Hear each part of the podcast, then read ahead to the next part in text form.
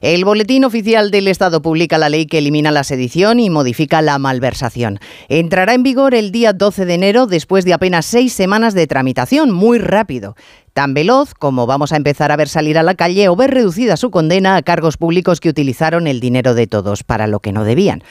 ¿Dónde ha quedado la promesa del Gobierno de luchar contra la corrupción?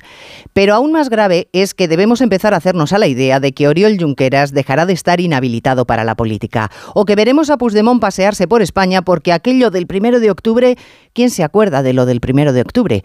Aquello del primero de octubre no fue un intento de cargarse nuestro sistema democrático, fueron unos desórdenes agravados, similares a los de los hinchas cuando destrozan papeleras. Y ya está, todo el mundo a disfrutar, que mañana es Nochebuena y pasado Navidad.